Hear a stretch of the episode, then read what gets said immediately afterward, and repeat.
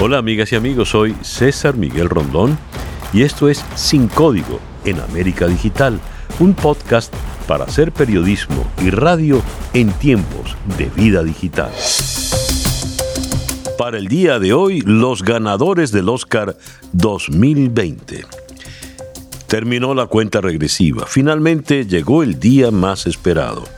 El Dolby Theater de Los Ángeles, California, se vistió de gala para la 92 entrega de los premios de la Academia de las Artes y las Ciencias Cinematográficas de Hollywood. La película del surcoreano Bong Joon-ho, Parasite, se convirtió en la gran triunfadora de la noche de los Oscars, llevándose cuatro galardones de los más preciados como Mejor Dirección, Mejor Guión Original, Mejor Película y Mejor Película Internacional. Cuatro Oscars directamente para el señor Bon Joon-ho. Parasite ha marcado un antes y un después en la historia del premio de la Academia al convertirse en el primer film de habla no inglesa en ganar la estatuilla como mejor película. La película de Bon Joon-ho adicionalmente ha sido un éxito en taquilla y venía de llevarse nada menos que la Palma de Oro en el Festival de Cannes. Pero, ¿quiénes eran nuestros favoritos? En Sin Código hicimos previamente dos entregas donde críticos de cine y expertos en la materia dieron sus pronósticos en esta carrera por ganar las principales categorías del premio más importante en el mundo del cine. Hoy nos acompañan nuevamente Janine Pérez, periodista freelance especializada en cine y cultura desde Bremen, en Alemania. Hola Janina. Hola, ¿qué tal? Y Gonzalo Jiménez, también crítico de cine eh, y periodista colaborador de CNET en español desde Valencia, en España. Hola Gonzalo. ¿Cómo estás, César Miguel? Hola Janina. Hola, hola Gonzalo. A ver, creo que nadie había apostado a que Parasite, Parásitos, se podría llevar por igual mejor película extranjera y mejor película del año. ¿Qué ocurrió a entender de ustedes? Comencemos con Janina. Eh, yo fui la que aposté que sí. Yo aposté que sí, yo aposté que sí, este, y me estaba agarrando como que al ala de un milagro, porque mm, también hay que pensar que no era tan descabellado. No era tan descabellado pensando que hay dos mil nuevos miembros muy de la academia muy diversos entre sí. Ah, finalmente se ha, dejado, se, ha dejado de, eh, se ha dejado entrar a la academia a votantes que tienen una gran diversidad, que son personas que, que no son, que no pertenecen al patrón de eh, estadounidense blanco, hombre mayor de 60 años sino que eh, este, hay una gran diversidad ahora mismo. Y ya desde mm, hace cuatro años con, la, con, con que ganaran y este, los mexicanos, ¿no? La, la, famosa pandilla de los, de los amigos mexicanos, este, Iñárritu, eh, eh, Guillermo del Toro y que también apareciera en el cuadro de, de honor este, Cuarón, eh, ya se adivinaba que tarde o temprano iba a pasar algo. Ahora, este, tenía que pasar algo bien. Y ese tenía que pasar algo bien era Parásitos, porque Parásitos es una película como nunca antes se había visto, este, considerando también que este año, como hemos dicho anteriormente, fue en cuanto a calidad indiscutible. El, el, el renglón estaba altísimo y Parásitos era la película, era eh, desde todo punto de vista. Por eso no me parecía descabellado. ¿Tú qué, qué opinas, eh, Gonzalo? Bueno, la, la, pregunta que yo me hago es si Parasite es un cisne negro. Es decir, porque, porque mm, digamos, hay mucho entusiasmo, creo yo, también con, con el tema de que una película de, de habla no inglesa o, y de Corea ganara el Oscar a mejor película. Pero yo creo que, la pregunta que hay que hacerse ahorita es si es un cisne negro, si, si esto es un fenómeno que pudiera repetirse. Porque sin duda que Parasite tenía unas condiciones únicas. Eh, primero, es una película que le ha ido muy bien en la taquilla estadounidense. Ha recaudado 37 millones de dólares para una película eh, que, está, que se ve con subtítulos eh, en mercados muy limitados, pero que ha estado de manera recurrente agotando los boletos todos los domingos en que se está exhibiendo. yo lo veo aquí en España, la película no ha parado, no ha salido de cartelera desde que se estrenó. Ahora, que es una película que ya tiene dos, tres meses en cartelera. Gonzalo, el otro estás diciendo... es que creo que es una película que además de que conectó con el público estadounidense, también ha tenido un gran respaldo de los actores. El premio que obtuvo el gremio de actores creo que fue un espaldarazo muy importante y decisivo, porque al final de cuentas el gremio que tiene más peso dentro de la academia es el de actores, pues el que tiene mayores integrantes. Y en efecto, sin duda lo que dice Janina es decisivo hoy en día ha entrado a la academia eh, como miembros personas más jóvenes de distintos países, de distintas etnias, de distintos, eh, digamos, grupos sociales que han permitido que hoy en día se vaya imponiendo como una visión diferente. Y sin duda que, como dice Janina, creo que esta película pudo capitalizar eso, ¿no? Y creo, creo que además la relación de Bong Joon-ho con Hollywood también es una, es una relación muy abierta. Recordemos que él dirigió una película para Netflix en 2017 que fue Okja y ya dirigió una película para con hablada en inglés que se llamó Snowpiercer con Chris Evans en 2013. Así que creo que eh, fue una mezcla de muchos factores y sin duda hace una semana las favoritas eran Parasite y 1917, pero siempre el elemento de que tú estuviera nominada a película internacional, para mí era la gran interrogante, porque si gana película internacional donde lucía imbatible, ¿cómo podía además ganar mejor película? Creo que esa es la gran sorpresa de la entrega 2020 de los Oscars, sin duda. Sí, ahora estabas diciendo cisne negro, no cine negro, porque hay una distancia entre el, cine negro, que es el. Claro, el, cine negro es este fenómeno único que se da en la naturaleza y que es difícil de predecir. Es decir, eh, real, realmente, o sea, por eso es mi duda, ¿no? ¿Se podrá repetir? Tiene que reunir, creo yo, todas esas condiciones. Tiene que tener una buena taquilla, tiene que tener además el respaldo de un gremio, de un sector importante de la Academia de Hollywood y ser una película que además eh, viene con un gran prestigio y con un director que además se ha sabido relacionar muy bien con Hollywood. Creo que todos esos elementos, si otra película los reúne, pudiéramos ver repetido el fenómeno de Parasite. Ahora, eh, si, me permites un si, me permites un momentito, César, adelante, quiero, quiero, agregar, quiero, quiero, agregar algo y es que em, nos estamos preguntando también cómo es posible que el año pasado, que fue Roma, con Alfonso Guarón que tiene cumple todos los requisitos, o sea, no hay una persona que, que tenga más conexión con Hollywood que es Alfonso Cuarón. Vamos a estar claros. Bon Joon-ho, eh, eh, la relación de Bon Joon-ho con el, cine, digamos, con la, con, con la industria en Hollywood es relativamente reciente, mientras que la de Cuarón no, la de Cuarón está súper asentada. Ahora, ¿cómo es posible que se hayan sido los mismos votantes del año pasado que decidieron un no para Cuarón cuando estaba nominado también. Entonces, ¿qué es lo que pasó allí?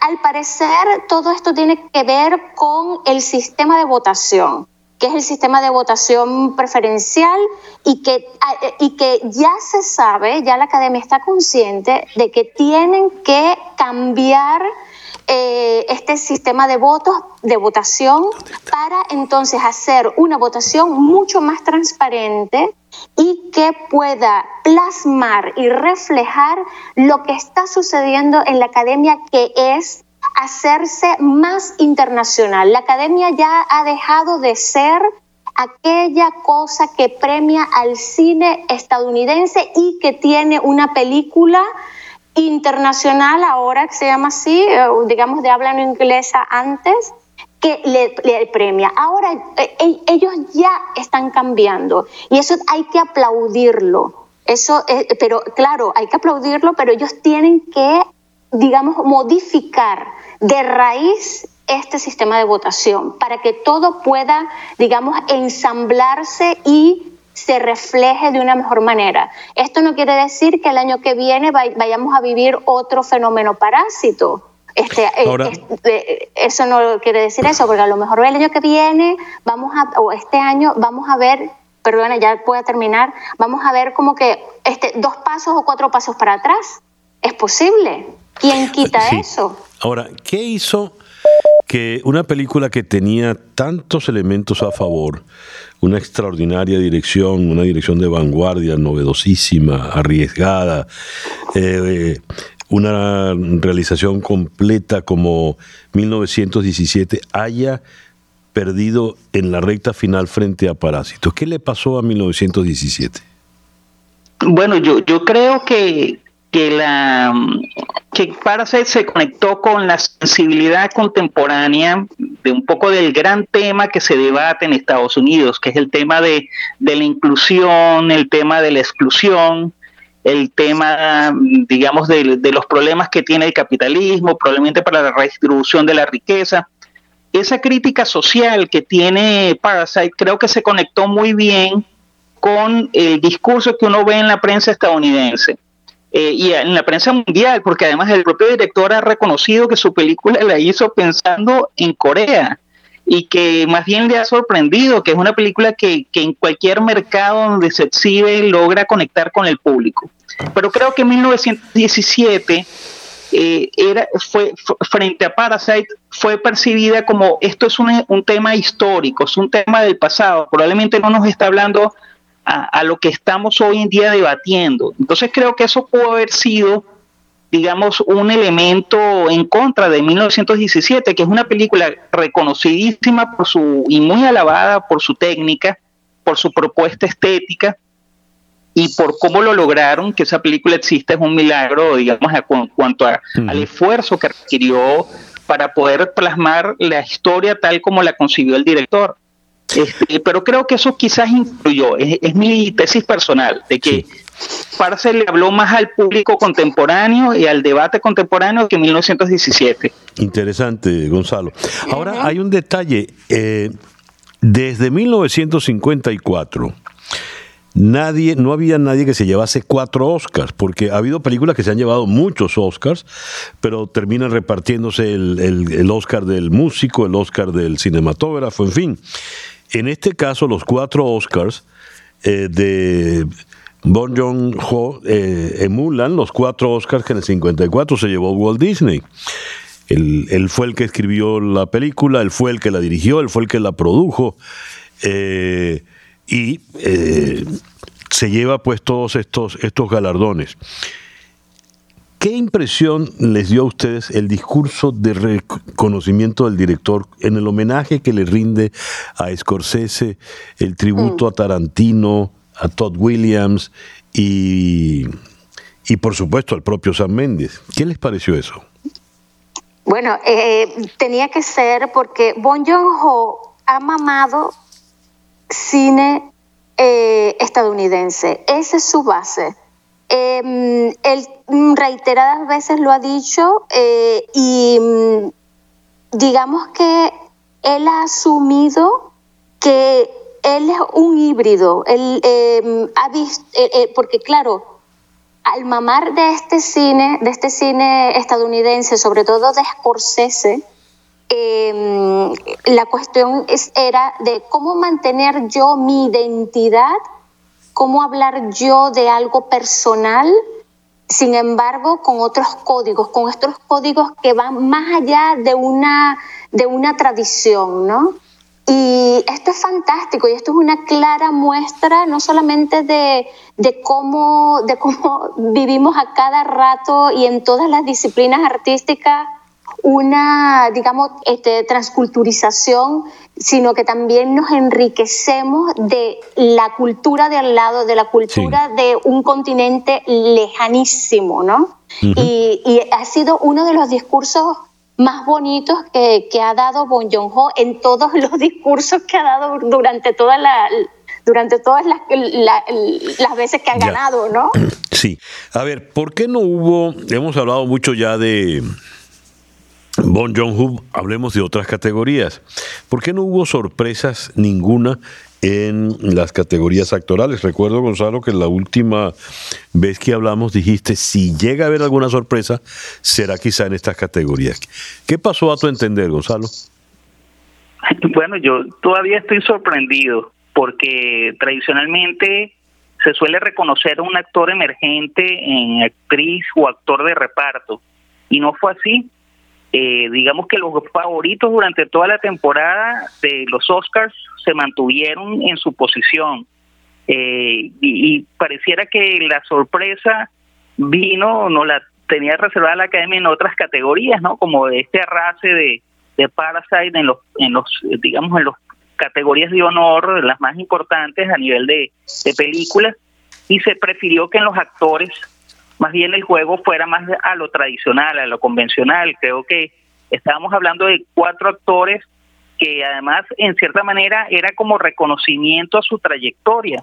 Es decir, porque Brad Pitt y Laura Dern son personas que tienen ya 25 años, 30 años de trayectoria en Hollywood y en cierta manera eh, darles eh, este este Oscar era también un reconocimiento a su trayectoria y Joaquín Phoenix era eh, imbatible, realmente se lucía como que nadie podía eh, oponerse a él. Eh, René Zellweger más bien vi que ha sorprendido a muchos porque es, es curioso, es una película poco comentada, la película sobre Judy Garland, pero creo que también su historia al ganar este Oscar es también como un regreso.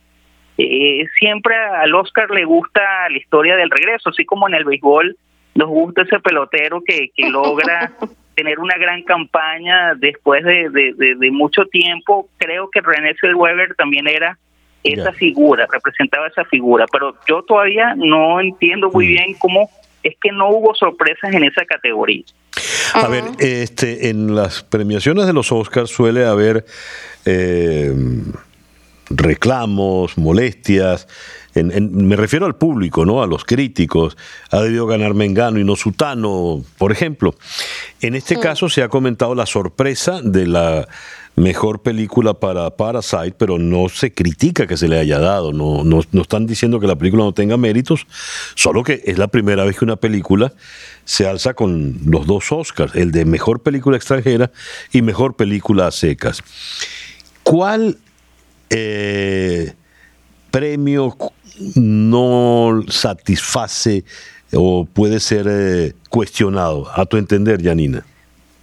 Yo creo que el premio que ha sido más cuestionado ha sido el de mm, eh, adaptación, porque mm, eh, se lo ha ganado Jojo Rabbit el guion de Jojo Rabbit. Eh, exactamente, y em, que, es, la categoría del, de la, del guion adaptado, ¿no? Porque son, este, digamos, películas que están, eh, que están basadas en un libro.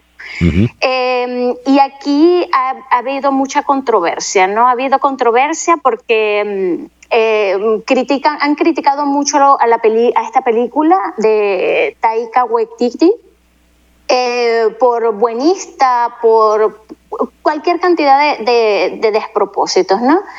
Em, y aquí, de verdad que, mm, bueno, mm, yo tenía mi corazón dividido este, porque para mí la adaptación que ha hecho este, mm, eh, de, esta chica Greta Gerwig de Mujercitas, Little Woman, ha sido espectacular.